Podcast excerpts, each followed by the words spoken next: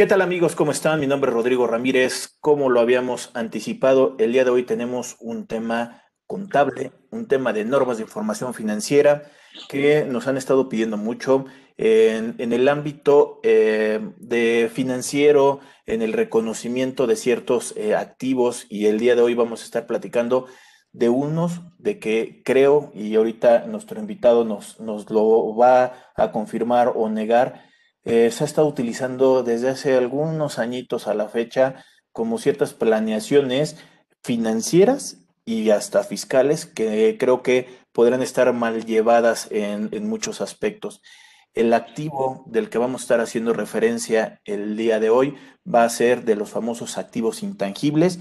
Vamos a estarlos entendiendo, vamos a estar viendo también su reconocimiento, por ahí algo de su evaluación, este, su presentación, en, en dónde va a quedar este, dentro de los estados financieros y vamos a estar platicando de los activos intangibles.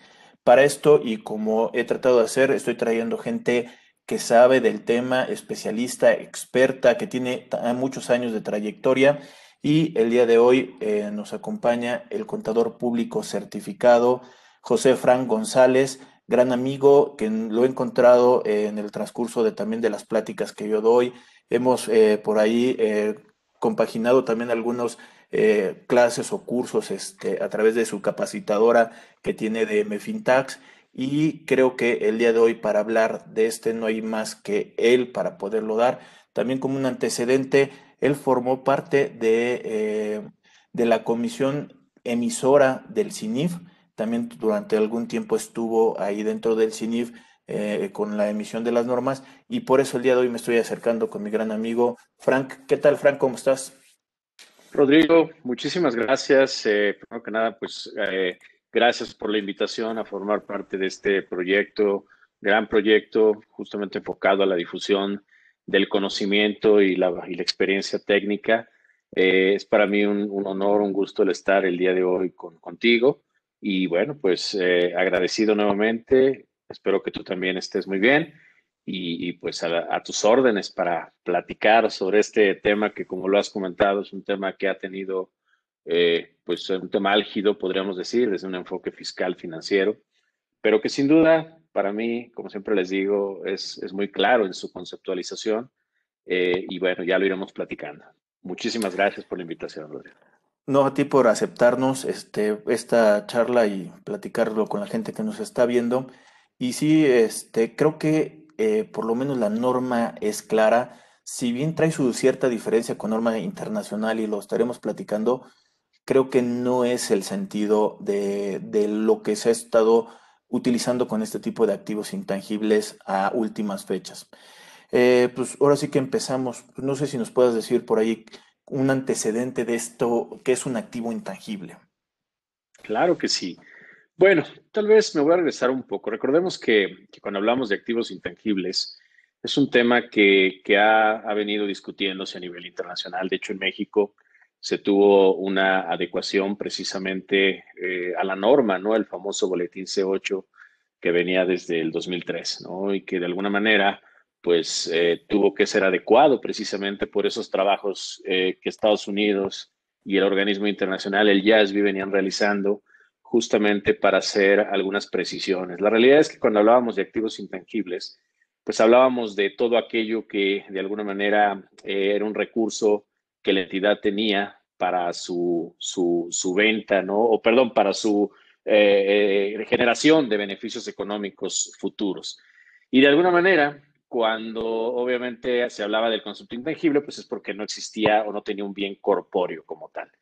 Y al final, eh, eh, pues esto daba lugar, sobre todo, por ejemplo, cuando hablamos de las adquisiciones de negocio, de negocios, eh, la, la, famosa existencia del crédito mercantil, ¿no? Entonces decían, bueno, pues a ver, identifiquemos lo que estamos comprando, démosle un valor y todo aquello que no podamos identificar, pues simplemente llamémosle crédito mercantil y se acabó el punto. Sin embargo, es donde vienen precisamente los cambios, ¿no? El, decir, a ver, tenemos que partir de la base de que eh, el activo intangible sí efectivamente es algo que carece de sustancia física, es algo que va a generar beneficios económicos en el futuro, pero precisamente eh, con, la, con la modificación a una NIF, en este caso, de pasar de un boletín a una NIF, es darle ese peso al marco conceptual normativo. Y recordemos que dentro del marco conceptual, en la serie NIFA 5, se define precisamente lo que es un activo. Y debemos de empezar por ahí, ¿no? Si hablamos de activos intangibles, pues entendamos primero, recordemos que es un activo. Cuando hablamos de activos, debemos recordar que un activo pues, es un recurso que es controlado por la entidad.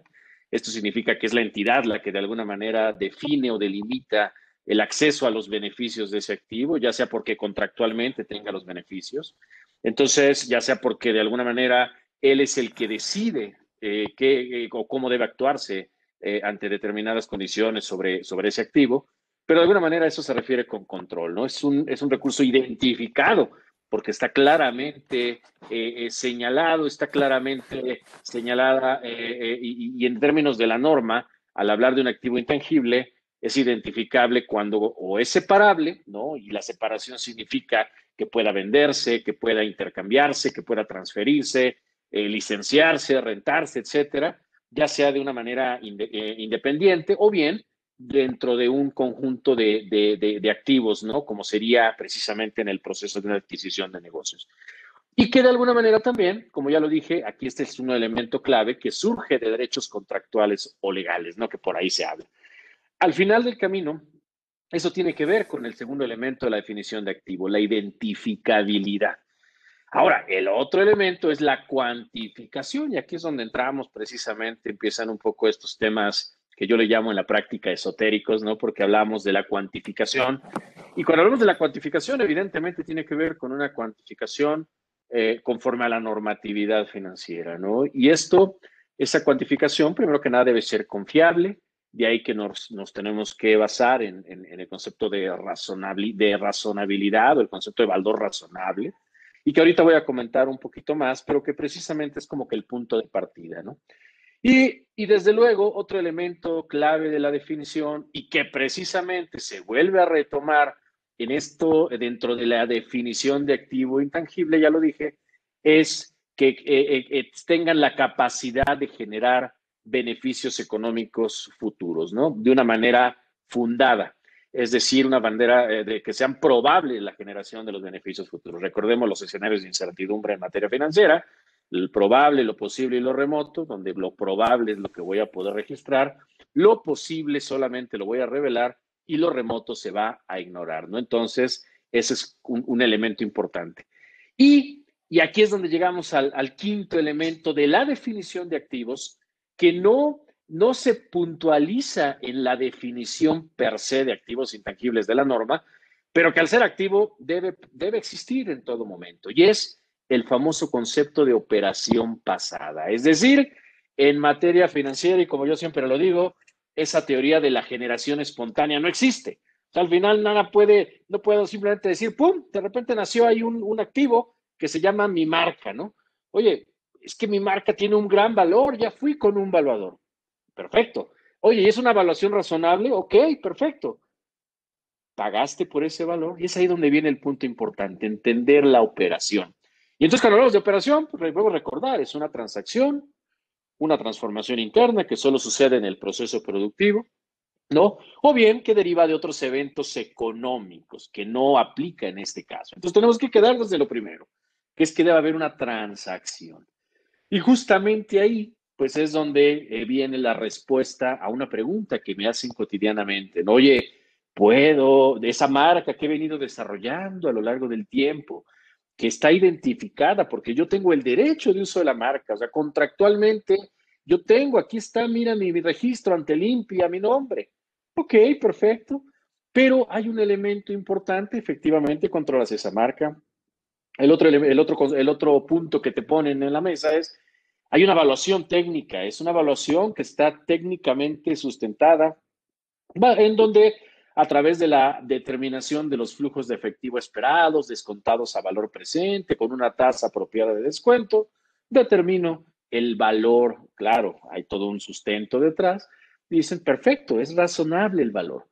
Pero cuando les digo, oye, ¿y cuánto pagaste por ello? Bueno, no, es que eso fue fruto del trabajo que hemos venido desarrollando a lo largo del tiempo, pues es cuando les digo, ok, nada más no olvidemos que la información, la normatividad financiera reconoce eh, eh, las ganancias a la salida, no a, en el momento o no a la entrada cuando no ha habido una transacción de por medio. Es decir, debe haber ese efecto de transaccionalidad.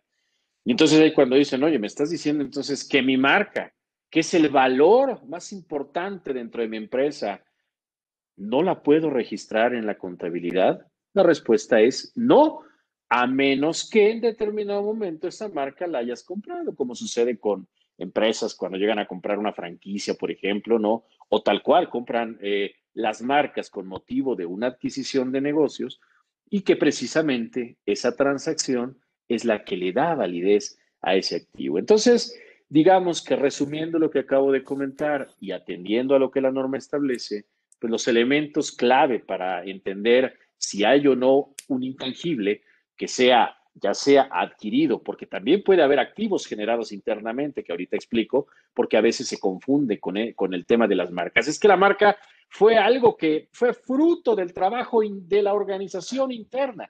Ojo, no se refiere a eso, sino que finalmente se refiere a activos que, como ya lo dije, son identificables, carecen de esa esencia física y que generan beneficios económicos futuros. Y sin olvidar lo que ya la definición de activo establece en primer punto, que exista control sobre los beneficios que se obtienen, ¿no? Entonces, este vamos, solamente para, para ir aterrizando, ¿no? A ver, Frank, un poquito para hacer un poquito eh, de, de, lo que acabo de decir, a ver si lo estoy entendiendo bien. Eh, un activo intangible tiene una característica de ser activo, si no, al final de cuentas, pues no podría ser considerado activo intangible. Dentro de la definición que podemos encontrar en el A5 y en la misma definición que me establece el C8 de estos activos, debe de cubrir unas características que en temas globalizados podría decir es un recurso controlado, es de operaciones pasados o de eventos pasados, identificable, eh, cuantificable y el más importante, en mi opinión, y creo que también lo estaba diciendo, que genere beneficios económicos futuros. Si no cumple estas características, podrá ser un costo, un gasto, lo que sea, pero no podría ser considerado un activo dentro de la incorporación. Eso como, como un antecedente eh, de, lo que estás ahorita comentando.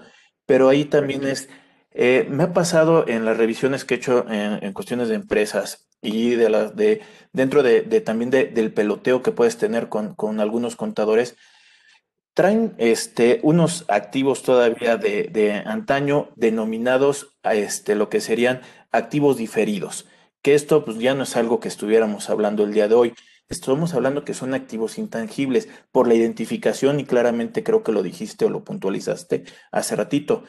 El reconocimiento de otros intangibles como gastos de constitución de sociedad, que esto realmente no es, no existe un beneficio económico futuro. Eso debería estar incorporando la cuestión de gastos o como le establecería tal vez la norma el C11, hasta depurarlo de las aportaciones de los socios, porque es lo que le estás dando la cuestión de, los, de las acciones. Y están mal y todavía lo siguen amortizando estos tipos de conceptos. Entonces, no sé si concuerdas conmigo en esos aspectos, pero creo que está medio complicado a veces el, e, estos de intangibilidad y cómo poderlo explicar. Y la otra, el reconocimiento de la marca. Eh, dicen, es que lo tengo que reconocer, ahorita lo estaremos platicando, pero por lo menos yo diría, si te costó el INPI, pues bueno, serán dos mil pesos y es el único valor que pudieras tener. Claro, aunque, eh, y justamente creo que tocas un elemento importante. Al final, puedes hablar precisamente de que pagaste dos mil pesos, sin embargo, Recordemos que justo uno de los elementos importantes es que exista la capacidad de recuperación de esa inversión. Esto, siempre que hablo de activos, les digo que es similar a cuando hablamos, por ejemplo, de, proyectos de inversión. ¿no? Entonces, aquí el punto importante es, porque realmente es un proyecto de inversión, oye, eso que invertiste, tienes la expectativa de de que realmente lo vas a recuperar a través de la generación de beneficios. Esa es precisamente la razón por la cual el decir, oye, pagué esos dos mil pesos, es que es el, registro de mi marca, una marca que voy a hacer grande como, como, como, como ninguna habías visto en este mundo, ¿no? Está bien. Eso, y al final, inclusive siempre les digo, ¿no? O sea, no, porque me dicen, oye, no seas así, no me digas que mi marca no va a ser exitosa. A ver, no es, te estoy diciendo que no vaya a ser exitosa. Simplemente lo que te estoy diciendo que en este momento la probabilidad de generación de beneficios económicos no es clara porque así finalmente tiene que serlo para efectos de la adecuada evaluación, ¿no? Y al no ser clara, no tienes la posibilidad de generar el beneficio. Oye, pero si después de X tiempo empiezo a ver que realmente se generan los beneficios, bueno, ahí aplica, como diría el, célebre filósofo José José, ya lo pasado, pasado, y en su momento no hubo esa razonabilidad, en su momento fue el gasto, y así se quedará por el resto de los días. Oye, pero es que mi empresa puede valer mucho. Cuando te paguen por ese valor de la empresa porque decides venderlo, será en este momento cuando vas a reconocer la ganancia asociada precisamente a ese, a ese intangible, ¿no?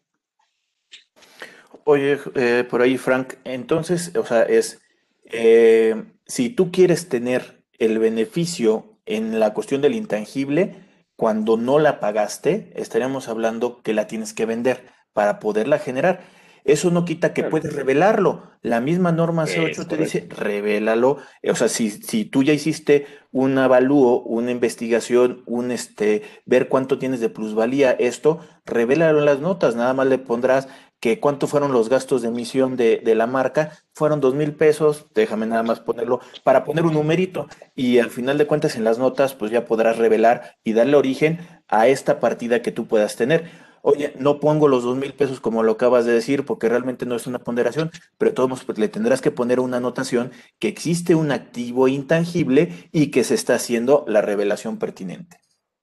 Correcto, correcto. Y precisamente al final creo que aquí algo que, señalas muy importante es eh, esa, esa, en dos, dos conceptos de valor, ¿no?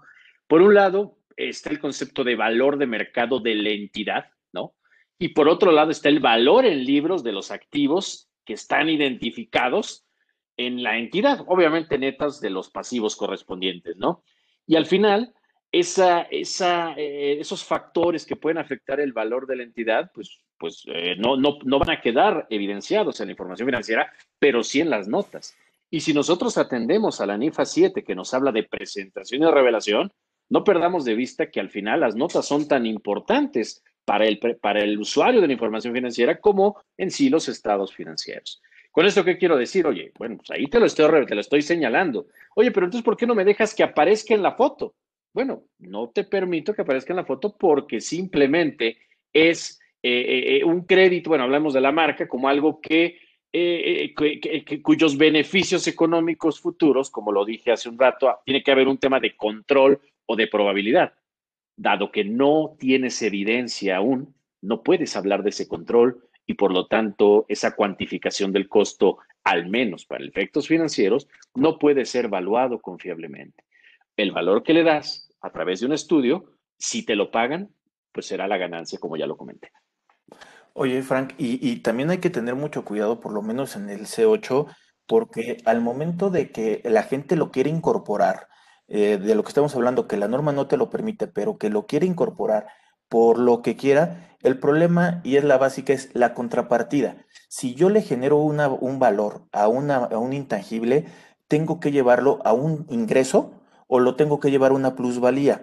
Eh, bueno, podríamos llevarlo a la cuestión de las ORIs, que también es algo que, que pudiera estar devengado, pero no ha estado realizado.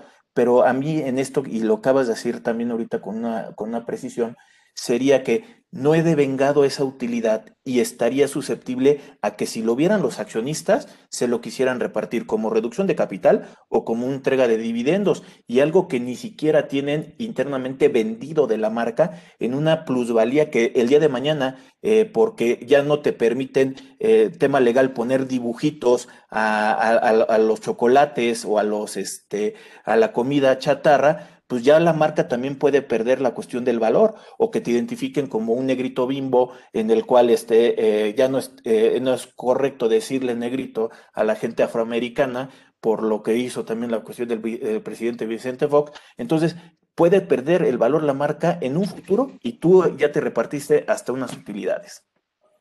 Exacto, y precisamente eso es a lo que me refería hace un rato. Al final, la información financiera dice, vas a registrar eh, las utilidades, cuando efectivamente las puedas, o las ganancias cuando las puedas realizar, ¿no? Y al final es eh, nada de reconocimientos anticipados. Y precisamente lo que acabas de comentar es, es un elemento importante, ¿no? Cuando de repente, si digo, y, no es el propósito de esta, de esta charla, pero si de repente le, le, metiéramos ese otro elemento fiscal, ¿no? Porque a veces, ¿cuál es el planteamiento que muchas veces se escucha por ahí, ¿no? Y consulta, ¿no? Y a ver, es que mira, yo ya, ya platiqué con un corredor que me hizo la evaluación y yo tengo la evaluación perfectamente ya eh, aquí eh, eh, estructurada, inclusive va a quedar asentada en, una, en un acta como una aportación de capital. Entonces, bueno, ok, si, si de alguna manera lo, lo, señalas así, bueno, pues ya vienen otras implicaciones. Uno, sí, efectivamente dices, bueno, ok, ya hubo una evaluación confiable, viene la contrapartida, estamos hablando de una transacción, de acuerdo, pero no pierdan de vista, y eso es lo que a veces se pierde de vista, que para el accionista en ese momento se genera también una implicación, porque al final es una transacción la que está llevando a cabo, está, está trasladando de alguna manera, está reconociendo un traslado del dominio que al final tiene un, eh, va a traer una contraprestación, que es el valor precisamente de esa aportación, y entonces ahí es donde viene, ok, no se te olvide que eso va a tener un efecto, un efecto contributivo, ¿no? Entonces no lo pierdas de vista.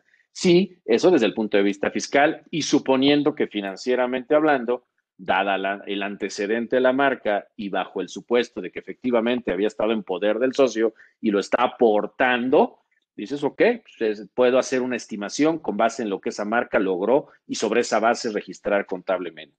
Pero, pero ese otro esa otra parte, como bien comentabas, la contrapartida ya no financiera, sino fiscal, es donde de repente entramos a un tema. Pero bueno, eso es otra historia, dirían por ahí. Oye, y, aquí ahorita viendo en esta perspectiva, o sea, eh, ya ahorita lo estuvimos eh, medio tocando.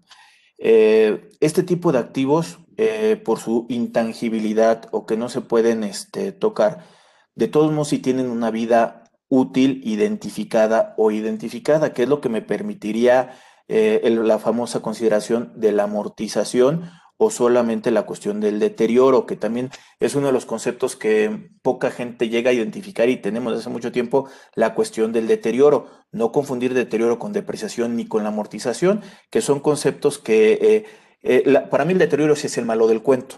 La amortización es la incorporación de un activo hacia otros activos o hacia un costo o un gasto. Esta vida útil, ¿cómo la podemos identificar en estos activos intangibles? Porque no hay una materialidad. Correcto. Creo que tocas un, elemento muy importante. Al final, la factibilidad de obtención de beneficios económicos, por ahí se lo dice la norma, pues está asociado al final por un, o sea, debe haber, por ejemplo, un plan de negocios que muestre eh, justamente cómo es que la entidad eh, presume que va a llevar a cabo la obtención de los beneficios económicos futuros, ¿no? Y evidentemente, ¿no? Esta, esta parte nos lleva precisamente a que la norma establece que puede haber activos con una vida, una vida útil definida, ¿no? Y una vida útil indefinida. Inclusive uno de los cambios que hubo en la normatividad fue que antes recordarás que había este, este tope, ¿no? De los famosos 20, eh, 20, eh, años, ¿no? Para efectos de, hablar de como el, como el tope, para efectos de poder llevar a cabo la amortización de un, de un, eh, de un activo intangible.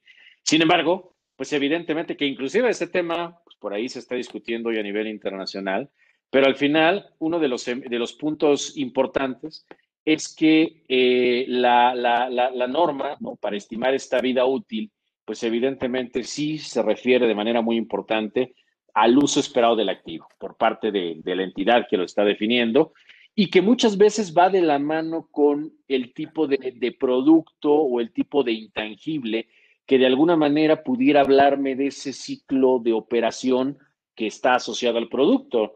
Eh, ¿A qué me refiero? No? Evidentemente, si hablamos a lo mejor de, un, de software o de un desarrollo de un sistema, pues finalmente hay un tema de obsolescencia tecnológica que hoy, pues más que nunca, nos llevaría a pensar que si alguien dice, bueno, es que lo voy a llevar a una amortización a lo largo de 10 años, pues evidentemente diríamos, oye, pues no, no, este sistema no puede durar como tal, precisamente por el avance tecnológico. Entonces ahí es donde tiene que haber siempre una referencia, llámale información pública que esté disponible, llámale ese análisis técnico que de alguna manera te permita identificar eh, esa, esa vida. Eh, claro, la norma plantea, dice, oye, si en, de algún, si en algún momento eh, tienes, como sería por ejemplo el caso de una marca, en donde además no existe como tal una, una vida útil porque no derivó de una transacción, por ejemplo, una, una, ah, una franquicia donde normalmente tienes un plazo de uso.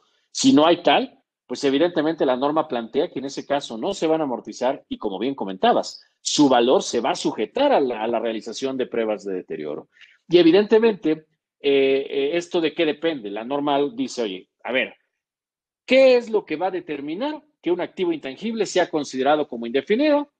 Temas legales, temas contractuales, temas de ciclo económico por ahí, un tema regulatorio, ¿no? Porque a veces hay temas donde dice, oye, pues es que esto por más que quieras, no puedes tener un medicamento más de 10 años, ¿no? Entonces, pues, aunque, aunque yo quiera, finalmente yo sé que en esos 10 años debo determinar la capacidad de generación de beneficios porque después de ese tiempo es de uso público, ¿no?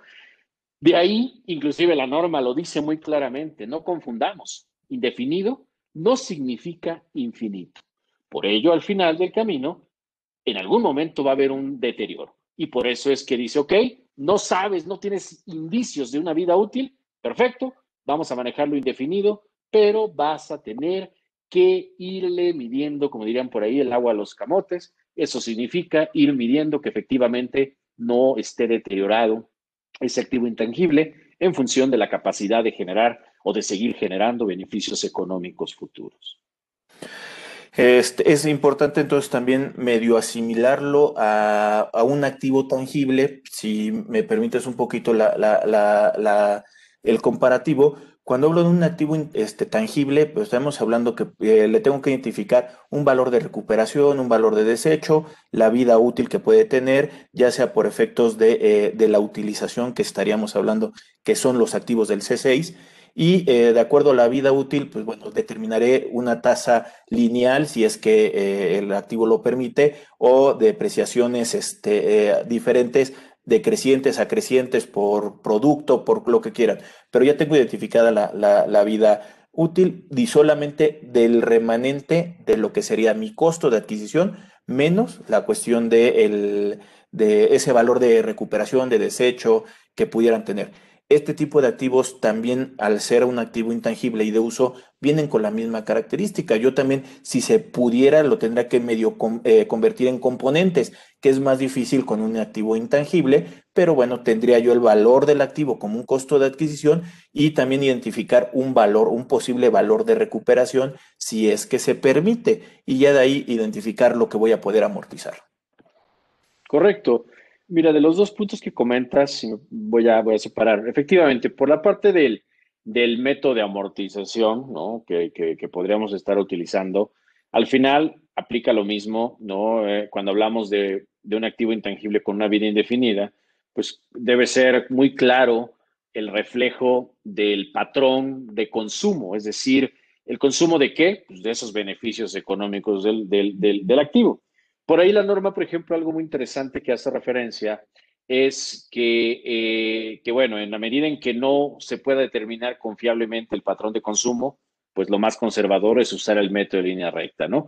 Hay por ahí en algún momento quien dice, oye, bueno, pues al hablar de intangibles, pues yo podría decir que si estoy hablando a lo mejor de una marca, voy a hacer, y yo tengo una vida esperada porque se trata de una franquicia, pues entonces lo voy a asociar a, eh, eh, con base en el patrón de, consumo que va vinculado a los ingresos, dicen por ahí. Bueno, la verdad, y esto es un punto importante, la norma dice, oye, en principio, una asignación basada en el ingreso no sería permisible, a menos que de alguna manera el valor del activo intangible lo hayas determinado con ese enfoque. O sea, que de alguna manera la determinación del valor esté asociado a los ingresos, por ende, pues, en la medida en que los ingresos se vayan dando conforme a tu valuaste, pues sería el, factor de consumo, ¿no?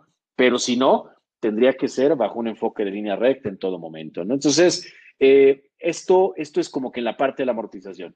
Y comentaste algo muy importante, el valor residual. La realidad es que en el tema del valor residual, en principio la norma dice es cero, o sea, no hay valor residual a menos que sucedan algunos temas. Por ejemplo, que en determinado momento exista ya contractualmente un compromiso de parte de un tercero involucrado para que al término de la vida útil vaya a adquirir el activo intangible. ¿Qué, podría llegar a ser esto? Bueno, podría ser justamente cuando hablamos de cierto tipo de activos donde es, bueno, la ley me obliga a tener que ceder el uso de ese, de ese derecho que yo mantuve, sin embargo, me permite recuperar o permite que me paguen un cierto costo, ¿no? Con carácter indemnizatorio. En ese momento podríamos hablar de ese compromiso, de ese compromiso eh, con un tercero, ¿no? Y también el otro elemento que está, en el caso de intangibles, es más complicado, dice la norma que, que también podría hablarse de un valor residual si existiera un mercado activo para el activo. Evidentemente, eh, pues esto tendría, primero que nada, poder demostrarse que, que existe ese mercado activo, para ese activo en lo particular, porque muchas veces no se voy a poner un ejemplo burdo, ¿no? Pero si dijeran, oye, voy a vender la marca Starbucks y decir que el mercado activo es porque, bueno, pues claro, ahí está otra marca que es Punta del Cielo, que es eh, Cielito Querido, lo que sea, pues evidentemente sí es un mercado activo, pero no es eh, un mercado similar, aunque vendan lo mismo, no lo venden bajo el mismo enfoque porque la intangibilidad se basa en generadores de valor distintos. Entonces, por ello es que al final del camino, la, práctica eh, normalmente nos lleva a no considerar que hay un valor residual y por ende a amortizar sobre la base total del de el valor determinado en el activo intangible. Oye, Frank, de acuerdo ahorita a lo que, lo que hemos estado platicando, eh, el C8, digamos que es muy puntual, me dice costo de adquisición, lo, lo reconoces, no hay vuelta de hoja. Porque si viene un donativo por alguien que yo no pagué nada, estaríamos hablando que solamente lo podría revelar, como lo dijimos hace ratito, salvo que fuera yo una no lucrativa que en ese caso se considera un donativo y ahí sí se registraría. Pero en términos generales, de acuerdo a todas las demás sociedades, si no me costó, no la puedo revelar en términos hablando eh, generales. Porque ahorita viene la otra. La misma norma me establece para los que sí se reconocen, y hace ratito también lo, empezabas a comentar, estaríamos hablando que identifica como, como activos intangibles eh, eh, los gastos este, de investigación, que no va a ser un activo, ahorita lo, lo platicaremos, los gastos de desarrollo y los gastos preoperativos, que es la generación interna de estos activos. Correcto. Fíjate, eh, tocaste un tema interesante y justamente hoy un, cliente eh, por ahí me escribió un correo preguntándome, oye, ¿cómo se le llama a estos? O sea, ¿en dónde puedo encontrar la regulación de estas erogaciones que se hacen cuando una empresa está iniciando, todavía no genera ingresos, está, se está acomodando, etcétera. Dije, bueno, es el C8. Sin embargo, pues el C8 al final, al hablar de estas famosas erogaciones preoperativas, ¿no? Que, que, debemos entender que son las que se dan en la etapa de, de inicio de operaciones de, un, de, una entidad y que finalmente eh, son eh, eh, están muy identificadas, ¿no? Por el hecho de que no se dan en un periodo, o mejor dicho, todavía no hay la capacidad sustancial de generación de beneficios. Y entonces, eh, y, que, y da lugar precisamente a la actividad operativa o comercial, ¿no? Y en este sentido, pues hay una serie de, de definiciones que puede tener esto, pero lo más importante es que bajo el elemento de la norma me pide nuevamente hacerle la prueba del activo, ¿no? Así como hay la prueba del añejo, también hay la prueba del activo, ¿no? Y entonces otra vez, oye, a ver, están esas erogaciones, sí, hay operación pasada, perfecto, ¿no? Oye, ¿durante cuánto esperas que te generen beneficios, tiempo esperas que te generen beneficios económicos? Ay, bueno, pues es que realmente, para empezar, no sé si todo esto que estoy erogando ahorita realmente me va a generar beneficios económicos futuros.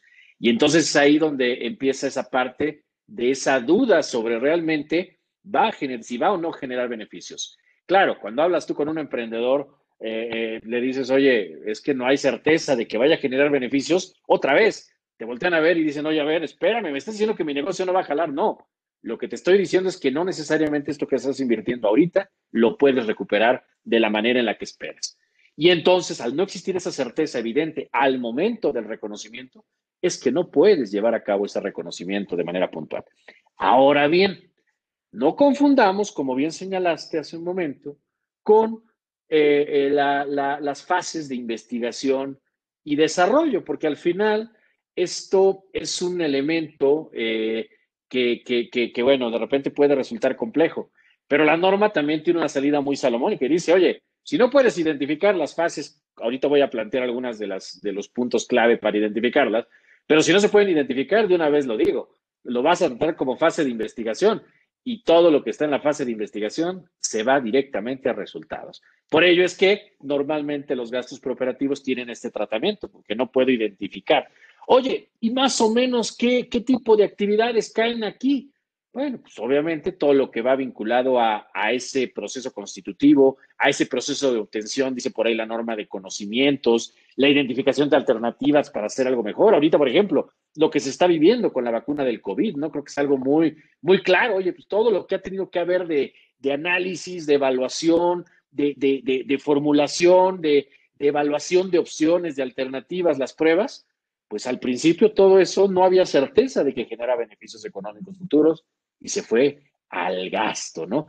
Oye, pero son cantidades impresionantes, desde luego que sí, pero evidentemente no había la expectativa de generación de beneficios. Ahora sí, en el momento en el que ya tengo de alguna manera eh, indicios, ¿no? De que técnicamente es factible producir el activo, porque ahora sí ya hay certeza de que da, da respuesta a una necesidad de salud que se tiene, de que ya de alguna manera no basta con que, con que exista, sino que también pueda y tenga la intención de poderlo vender, porque por ahí hemos escuchado de repente, ya está la vacuna, pero ¿sabes qué? Hay restricciones gubernamentales para poder echar a andar esta vacuna o para poder esta fórmula echarla a andar, pues entonces, pues eh, eh, si no se define eso, probablemente podríamos seguir estando en la fase de investigación, porque todavía no se tiene claridad sobre esa expectativa, ¿no?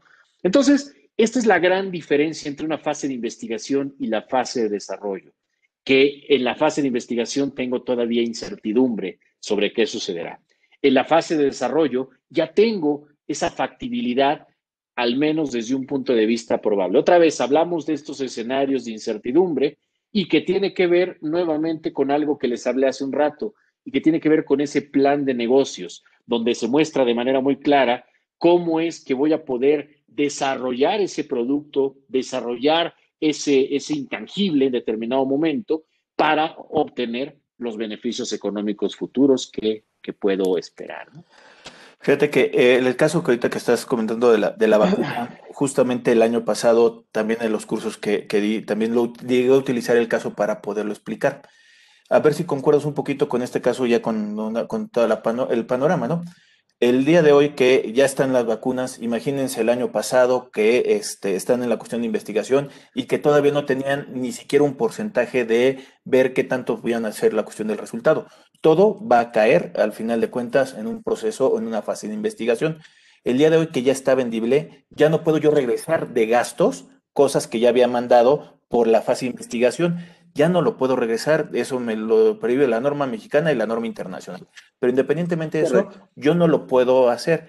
¿Cuál sería? O sea, ya que un Pfizer o las, las farmacéuticas que, que conocen, que están ahorita con las vacunas, eh, venga en este año con la vacuna del COVID más la de la influencia junta para poderla conocer, esto que está en desarrollo para poder reunir la vacuna, esa sí sería ya la cuestión de un desarrollo, porque tanto la vacuna como de, la influenza como la de la de COVID ya están para uso, ya están comprobadas, ya están comercializadas y esa puede ser la versión 2 de las dos vacunas que estoy hablando.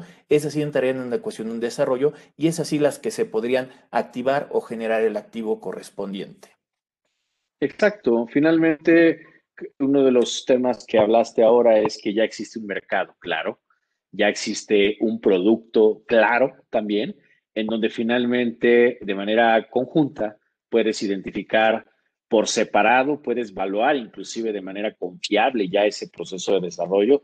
Y otra vez, no quiere decir que, como ha sucedido con otros medicamentos, que a lo mejor lleguemos al mes de junio y de repente uno de esos medicamentos digan, digo yo, ojalá y toco, y toco madera, desde luego, porque estamos hablando de un tema muy delicado ahora, pero que en algún momento dijeron, oye, ¿qué crees que esa vacuna que pues eh, se, se, se, lanzó? Pues no, resulta que ya empezó a generar efectos secundarios. Entonces, en ese momento, ahí es donde viene el otro concepto del que hablamos y tendría que ver con el tema del deterioro, ¿no? O sea, simplemente en ese momento, si ya las circunstancias médicas llevan a que la capacidad de generación de beneficios no se va a dar, tendría que haber un deterioro de, ese activo.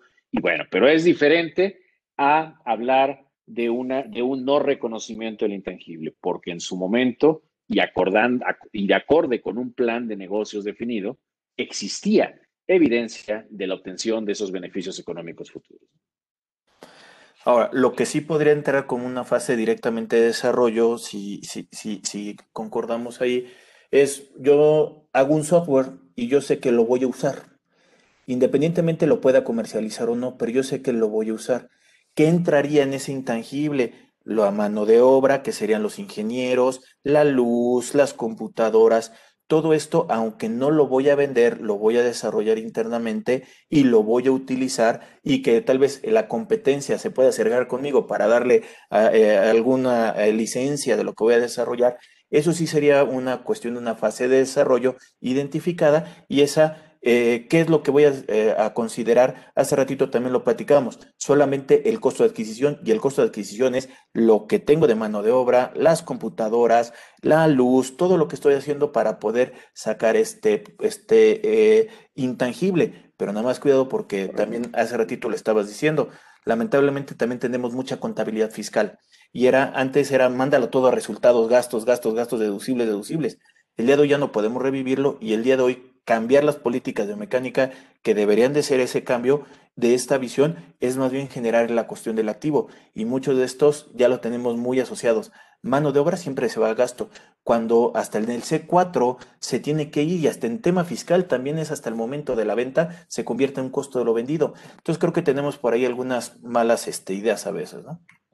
Sí, algunas malas, pues sí, pues ideas y, e inclusive prácticas, ¿no? Que, finalmente hay que ir hay que ir erradicando. Pero sí, justamente como comentabas, ¿no? Al final, la norma, recordemos, la norma es una norma enunciativa, no es limitativa. Estamos hablando de normas basadas en principios, al menos en cuanto a la norma mexicana y la norma internacional, lo cual significa el uso del juicio profesional, ¿no? Entonces aquí, eh, sin embargo, bueno, sí es muy claro al señalar, pues que, que, que, que, al hablar de qué costos pueden formar parte de esa fase de desarrollo, pues son costos que, están directamente vinculados a esa fase, ¿no? O sea, ya hablaste del costo del personal, ya hablaste de, o inclusive, por ejemplo, de prestación de equipo que esté usado para esa actividad de desarrollo, puede estar vinculado. Pero que no está relacionado, oye, pues sí, sí puedo prorratearle parte de mis gastos de administración, mis gastos operativos, de venta, obviamente que no. Oye, fíjate que en este proceso de, de desarrollo, pues la verdad es que también hemos querido hacer, hay algunas algunas adecuaciones y nos ha llevado a, que el, el, presupuesto planeado se ha salido de control, pues habría que ver si deriva de ineficiencias que estén claramente identificadas, la norma dice, van al gasto, ¿no? O sea, no pueden estar capitalizados, ¿no? Entonces, este es un, elemento, un elemento importante, ¿no? Que, que, no debe perderse de vista. Y, bueno, al final, eh, eh, también algo que, que es muy importante resaltar de algo que comentabas, porque una pregunta que surge a veces en los cursos es cuando entendemos el concepto de generación de beneficios económicos futuros. Y justamente cuando hablamos de los costos de desarrollo, normalmente viene la duda de, a ver, a ver, Frank, o sea, un desarrollo de un sistema, o sea, a ver, el desarrollo del sistema, ¿qué es? Es, es un sistema que utilizo internamente para administrar la nómina de mi personal, pero lo desarrollé para mí. Dime cómo eso, yo no voy a vender el sistema. ¿Cómo está la generación de beneficios económicos futuros? Tampoco me dedico a dar servicios de nómina. Es la nómina de mi empresa. ¿Cómo puedo entender esa generación de beneficios que me pide la norma? Bueno, recordemos que el concepto de generación de beneficios económicos futuros no necesariamente está vinculado a ingresos por la venta del servicio o del producto o del proceso o del sistema que desarrollé sino también generación de beneficios financieramente hablando significa generación de ahorros, ¿no? Porque finalmente una generación de ahorros en términos de un flujo de efectivo significa flujos positivos. De hecho, así se manifiestan cuando se habla de proyectos de inversión, por ejemplo. Entonces, ahí es donde les digo aguas. La generación de beneficios no es que se asocie todo a venta, sino que también puede ser a una disminución de costos y en ese sentido es la generación de beneficios que tú puedes esperar. Y es en donde cae normalmente el análisis que se hace cuando se trata de aplicativos, cuando se trata de sistemas, por ejemplo. Oye, Frank, permíteme invitar a la gente que nos está viendo a que nos pongan algún comentario en la parte de abajo, que, este, eh, que nos, eh, se suscriban a la página de YouTube de Rodrigo Ramírez Venegas, que estamos subiendo contenido, estamos trayendo gente especialista, experta, como el día de hoy me acompaña eh, Frank, que nos proporcionen por ahí una, un like a la página de Facebook y este, también que se acerquen a, a las redes sociales de Mefintax, que ellos también están como asesores financieros y también en cuestión de capacitación justamente en estas áreas financieras, en otras, pero la verdad el expertise que yo les puedo ver es la cuestión financiera, pero dan capacitación de, de, todos, eh, fiscales se, acercan de profesionales también, pero creo que eh, el que ustedes se acerquen a las redes les ayuda a que vean en qué momento va a haber algún curso y que hablen de este tipo de cosas y en una actualización en políticas de las empresas que puedan tener, creo que les ayuda mucho justamente este tipo de contenidos que les estamos llevando directamente a la cuestión de, las redes. Oye, Frank, eh, un poco también sería, eh, ya platicamos mucho de la cuestión del C8 como una normatividad mexicana, pero también tenemos una NIC 38 o una IAS 38 que hace referencia a este activo intangible. Esa es la normatividad internacional. Aquí un poquito el panorama es eh, ¿Hay diferencias con lo mexicano, con la norma internacional? Muy buena pregunta. Y justamente eh, eh, tenemos diferencias que son muy similares a otras normas. Realmente recordemos que desde el punto de vista de la normatividad internacional, pues existen los dos modelos, ¿no? El modelo de costo y el modelo de revaluación. Inclusive la NIF C8, ¿no? Eh, al hablar de, inclusive este es un, tema que se ha discutido mucho en el CINIF, de, de, si realmente representa una diferencia el hecho de que solo permitas una de las opciones que la normatividad internacional maneja. Es decir, México o el CINIF dice, oye, si conservadoramente nosotros únicamente permitimos eh, eh, la, utilización del valor nominal ¿no? o del costo de adquisición como la opción de evaluación, pues el hecho de que no consideremos el valor razonable, perdón, el, valor razonable, sí, la revaluación, mejor dicho, pues no debería de ser una diferencia, ¿no? Ah, también por ahí, por ejemplo, la NIC 38 permite que se haga una evaluación razonable cuando se trata de concesiones.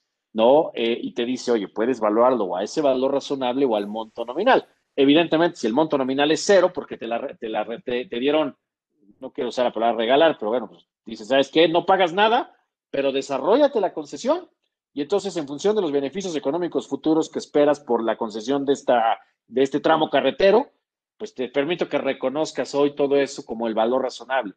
La realidad es que eh, la NIF mexicana dice las concesiones sin costo, se van a registrar, eh, eh, no se van a registrar, perdón, y solamente se van a sujetar a revelaciones. ¿no? Entonces, esto otra vez lo vincula con este elemento que les hablé yo de la NIFA 5, que es el que derive de operaciones ocurridas en el pasado. Y al final de, cuentas, pues bueno, es, es, una diferencia, repito, que el CINIF dice, bueno, en principio pudiéramos decir que no hay diferencia porque estamos siguiendo unas de las dos opciones que plantea la norma la norma internacional, ¿no? Y entonces, eh, pues bueno, es lo que les puedo decir que, de alguna forma representa esta, esta variante. Y, y bueno, evidentemente, ahorita hay un, trabajo que se está llevando a cabo a nivel internacional relacionado con el tema del crédito mercantil. No recordemos que, que en este sentido, el tema del crédito mercantil eh, ha venido afinándose porque antes le llamamos crédito mercantil a toda esa diferencia entre lo que pagaban respecto al valor razonable. Pero pues simplemente, eh, pues en algún momento alguien se preguntó y dijo, oye, a ver, pues, ¿por qué estás dispuesto a pagar más de lo que valen? O sea, hay algo ahí. Bueno, sí, mira, yo hice un análisis y encontré una marca, unas marcas ahí. Bueno, dales un valor a unas marcas, identifícalas.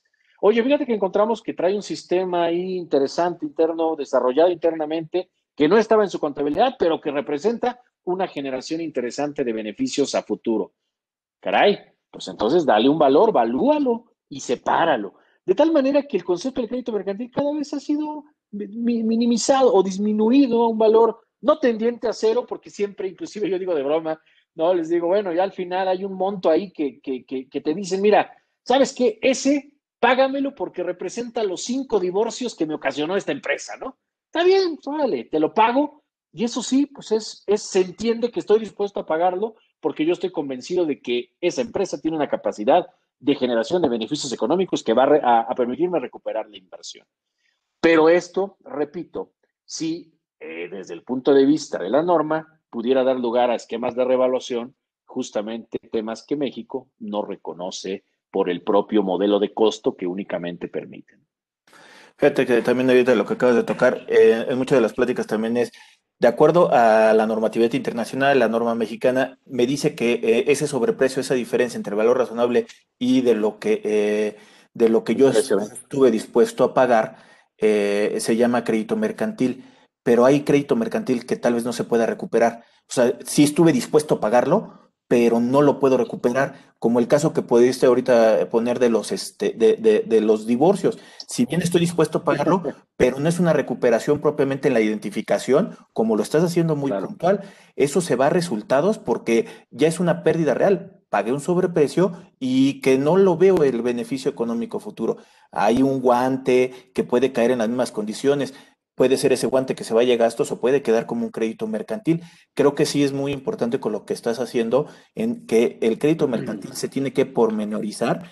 Eh, ahora sí que llevarlo a identificación de lo más que se pueda, porque también cuando es una adquisición lo que me dice es, tú eh, tienes que evaluar los activos, aunque no se reconozcan en la, en la subsidiaria, pero tú tienes que este, eh, tenerlos un valor razonable para poder identificar qué es lo que estás comprando en realidad. Correcto, correcto, correcto. Y justamente, ¿no? Al final, al final, eh, no perdamos de vista que nadie va a estar dispuesto a pagar algo por lo que no cree que valga, ¿no? Y ese es el punto de partida.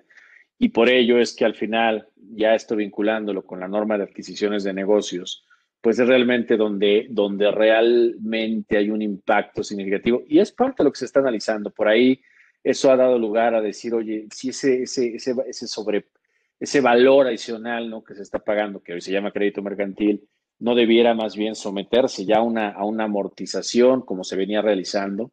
Y bueno, justamente ahora con la, con la auscultación que hubo de la NIPSE 15 en México, que entró en vigor, perdón, que se publicó o se promulgó ya para este año, que entra en vigor el siguiente, es uno de los temas que por ahí sigue, el CINIF sigue a la expectativa de ver qué está haciendo el JASBI en esa materia y bueno, sin duda creo que todavía por ahí no, no hay tranquilidad respecto a, si debe de seguirse reconociendo solo mediante pruebas de deterioro o, debe haber algo más allá a través de la amortización. Yo creo que es un tema, hay que estar al pendiente, no, no, no, no pierdan de vista eso, eh, porque creo que puede traer impactos, desde luego, a las empresas que traigan esta partida en sus estados financieros.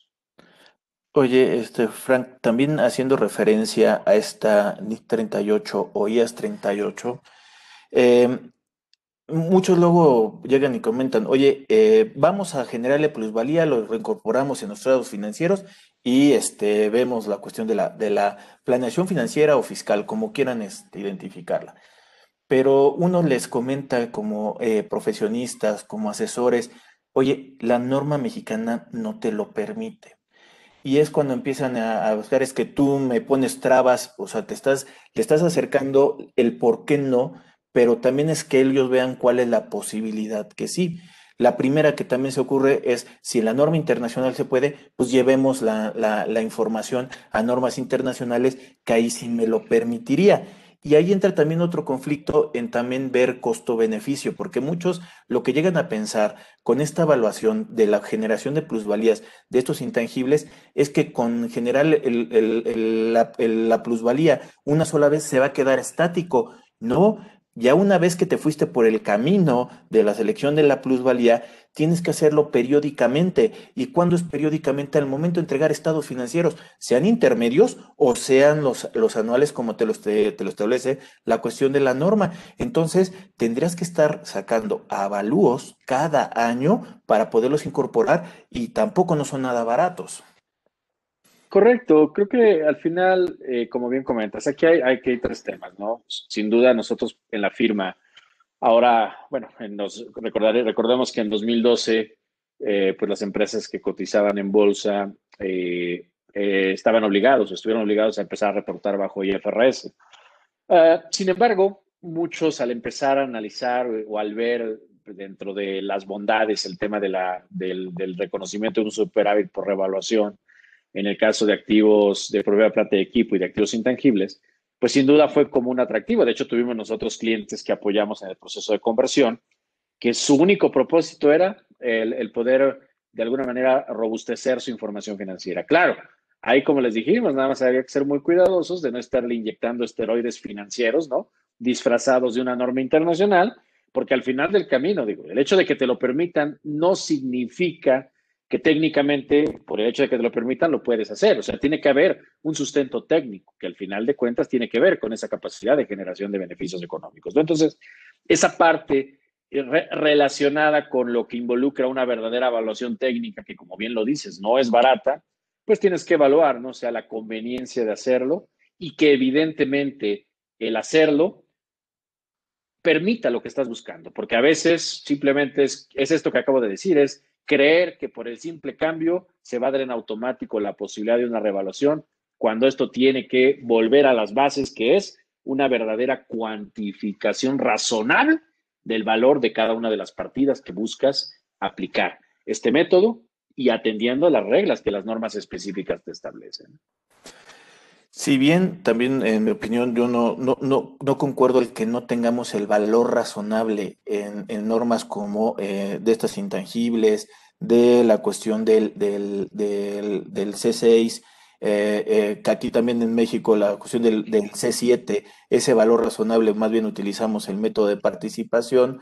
Eh, la tendencia entendería que va hacia ese valor razonable porque tenemos una propiedades de inversión, un C17, un C22, que me hablan de ese valor razonable del fall value que hablan en, este, normas internacionales, eh, entendería que vamos para allá, pero actualmente no podemos tenerlo. Y, y es, eh, ¿por qué no revelarlo? Si al final de cuentas lo tienes, ¿por qué no lo revelas y estarías entregando la información necesaria al usuario de la información y también no estar buscando otras figuras como eh, te lo vendo y ya después eso se vende a otro otro y después regresa otra vez eh, ya con un valor más grande para poder tener un costo de adquisición? Eso, pues con el postulado eh, sustancia económica, desde un principio es tuyo, siempre ha sido tuyo y le tendrías que quitar la cuestión de la operación. Entonces, muchas veces nos llevamos por la fácil, ¿no? Correcto. Sí, al final del camino creo que aquí no debemos perder de vista la, acabas de tocar un postulado muy importante, la sustancia económica, ¿no? Al final, el fondo económico por encima de la forma jurídica. O sea, podrás hacer los movimientos jurídicos que busques, pero si al final volvió a ti y al final no demuestras que todo ello tuvo una verdadera generación de valor en el proceso, no puedes decir que, que cumpliste con ese postulado y por ende no puedes hablar de una adecuada presentación de la información financiera. Entonces, sin duda, creo que es un elemento muy importante el que acabas de señalar. Y otra vez, no perdamos de vista que el objetivo primario de todo esto es generar información que sea útil para tomar decisiones y que realmente el tomar decisiones me permita a mí dirigir a la organización hacia el logro de sus objetivos de una manera muy puntual. Oye, Frank, eh, permíteme de nueva cuenta invitarle a la gente que nos está viendo que se suscriba al canal de YouTube de Rodrigo Ramírez Venegas, que nos proporcionen por ahí un like a la página de Facebook y este, eh, que los contenidos que estamos subiendo, pues traemos gente especialista, expertos, como el día de hoy nos acompañó el contador público certificado Frank, eh, José Frank González. Eh, Frank, algo que creas que nos hizo falta en la charla para los participantes. Creo que, pues no, creo que abarcamos los puntos claves. Sin duda, este tema de, intangibles, ¿no? Siempre será un, gran reto eh, en las organizaciones, sobre todo su identificación y sobre todo la cuantificación, ¿no? Sin embargo, en este sentido, creo yo que, como siempre les digo, al final, una prueba que nunca falla, así como la prueba del añejo, dirían algunos, es la prueba del activo, ¿no? O sea, al final siempre va a haber esa discusión entre que si algo debe ir al gasto, si algo debe de ir al activo. Como les digo, la, la, prueba del activo no falla, ¿no? Y si nosotros analizamos puntualmente cada uno de, los, de, los, de esos cinco elementos que componen la definición de activo, sin duda vamos a poder eh, determinar el alcance que pueden tener estas normas en la partida que pretendemos reconocer en el activo o bien concluir que deba llevarse al resultado de la compañía, con todo el dolor que eso pueda representar, ¿no? Al final recordemos que es atender a una esencia normativa que eh, ya se dijo, debe atender en todo momento al fondo económico sobre la forma jurídica, la sustancia económica. Frank, también nada más para poderlo también lo que he dicho es eh, el CINIF o las normas, eh, el efecto de generar el activo lo llaman capitalización. Eh, a mí me, genera ruido por todo el tiempo también fiscal que he estado en que capitalización es cuando convierto un pasivo o lo llevo al capital, o de las utilidades al capital. Entonces, como que me ha generado la, la, confusión. Entonces, yo también lo que digo es, no sé, bueno, técnicamente sería capitalización, pero yo más bien coloquialmente lo digo que sería activar el verbo de la generación del activo, un poco para poderlo identificar, que es cuando realmente reconozco como un activo cumpliendo estas cinco características que dice eh, la 5 eh, por ahí en el párrafo 6 de la generación del activo y es cuando se podría activar en este caso un poquito utilizando los términos que, que para mí a veces son más entendibles y creo que puede llegar a, a la gente sin estar confundiendo algunos términos. Correcto. Inclusive son los términos que se utilizan precisamente en las traducciones oficiales, ¿no? De que España realiza de, de la norma internacional. Pero sí, es correcto, es correcto y coincido con tu, con tu apreciación. Pues bueno, de nueva cuenta, este Frank, pues muchas gracias por eh, estar con nosotros el día de hoy. Este, de nueva cuenta, yo de mi parte, yo ahorita te cedo la palabra, pues invitarlos que se suscriban ahí a, a, las a las redes de Mefintax, que también están en, todas, ¿no? Correcto. Sí, no, al contrario, Rodrigo, de verdad, muchísimas gracias por la oportunidad de estar hoy con tu público, por la oportunidad de, pues, comentar estas, estas ideas, estos puntos de vista que finalmente están basados plenamente en la normatividad y que sin duda al final, pues no debemos perder de vista que al ser normas basadas en principios, ese juicio profesional es muy importante, ¿no? Pero, pero siempre ese juicio profesional, pues no olvidemos que involucra tres elementos, ¿no? El conocimiento de la norma, el conocimiento de la entidad y el conocimiento del entorno. Y en ese orden de ideas es que debemos siempre de, atender las diferentes circunstancias que se presenten. Pues para mí también es un gusto el haber estado el día de hoy contigo. Muchas gracias, invitarlos. Eh, agradezco la referencia que haces a, a nuestras páginas de internet que nos encuentran efectivamente en Facebook, en LinkedIn, eh, en Instagram, en Twitter, en, YouTube, nuestro canal también. Y desde luego invitarlos a los próximos cursos que tendremos también, que podrán encontrar precisamente en las redes. Tenemos por ahí nuestro seminario integral de normatividad financiera que inicia en el mes de febrero, de marzo, perdón, el, eh, primero, el 2 de marzo, si mal no recuerdo. Eh, bueno, pues donde tocamos estos temas de manera muy puntual y mucho más específica y sobre todo con la oportunidad de compartir experiencias con las personas que, nos hacen favor de participar en ese proyecto. Pues sin más, eh, Rodrigo, pues adelante, Rodrigo, gracias. No, a ti, este, Frank, muchas gracias. Y aparte los horarios, que también este, creo que eh, también hay matutinos y en la tarde, para cualquier cosa también los pudieran estar este, buscando y se acomodaran a las facilidades de, de los horarios que a veces también se nos complica en la mañana o la tarde, pero creo que vale la pena mucho este tipo de, de cómo se llegan eh, por medio de la tecnología a los participantes. Pues de nuevo cuenta, Frank, muchas gracias. Eh, eh, el respeto y admiración por todo el tiempo que te conozco y pues bueno, la trayectoria obviamente que, tienes y la experiencia y que me he permitido también poderme acercar contigo para poder platicar este tema y aparte también para ver otros, otros temas que tenemos por ahí. Sin duda, sin duda, siempre es un gusto eh, charlar contigo y desde luego estoy a tus órdenes para cualquier otro tema en el que consideres que sea conveniente eh, eh, platicar. Yo estoy a la orden, como siempre. Muchas gracias por el tiempo, muchas gracias por la oportunidad y un gusto nuevamente estar contigo. Bueno, pues estamos en contacto. Saludos. Bye. Cuídate mucho. Muchísimas gracias. Gracias, Rodrigo. Bye bye.